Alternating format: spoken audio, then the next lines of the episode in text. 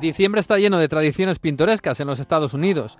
Una de las más genuinamente yankees y una de las menos conocidas también es el partido Army-Navy, el gran clásico del ejército del fútbol americano.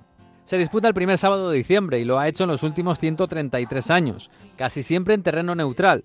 Se enfrentan los Army Black Knights, el equipo de la Academia West Point del ejército americano, y los Navy Midshipmen, el de la Academia Naval de Annapolis, las élites de los reclutas americanos que hoy tienen su sitio en la liga universitaria, televisada cada viernes y cada sábado y con audiencias espectaculares. Todo comenzó en 1890, cuando los marines, que tenían un equipo de fútbol consolidado, decidieron retar a sus colegas de West Point. Allá cruzaron a Nueva York y remontaron el Hudson para aparizar a los reclutas terrestres que no estaban preparados.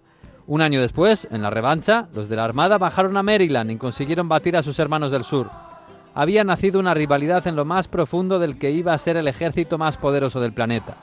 En 1944, el entrenador del Army, Air Blake, recibió una carta después de su victoria en el Clásico. Estaba firmada por el general MacArthur y decía, Hemos parado la guerra por su extraordinario éxito, el más grande de los equipos Army. Habían ganado por 23 a 7 y los ecos de la gesta habían llegado hasta el frente del Pacífico. El encuentro no se detuvo durante la Segunda Guerra Mundial porque además fue en aquellos años cuando los dos equipos se hicieron más fuertes. En tiempos de reclutamiento por todo el país y en todas las universidades, West Point y Annapolis atraían a los mejores jugadores con la mejor oferta posible. Jugar en Army o en Navy suponía cambiar el campo de batalla por el campo de juego. Los dos equipos dominaron las ligas universitarias durante los años 50 y 60, pero acabaron cediendo el liderato a otras universidades más centradas en los programas deportivos. Hoy los dos equipos están lejos del título y se disputan en honorífico trofeo comandante en jefe, por el que también compiten los Falcons del Ejército del Aire.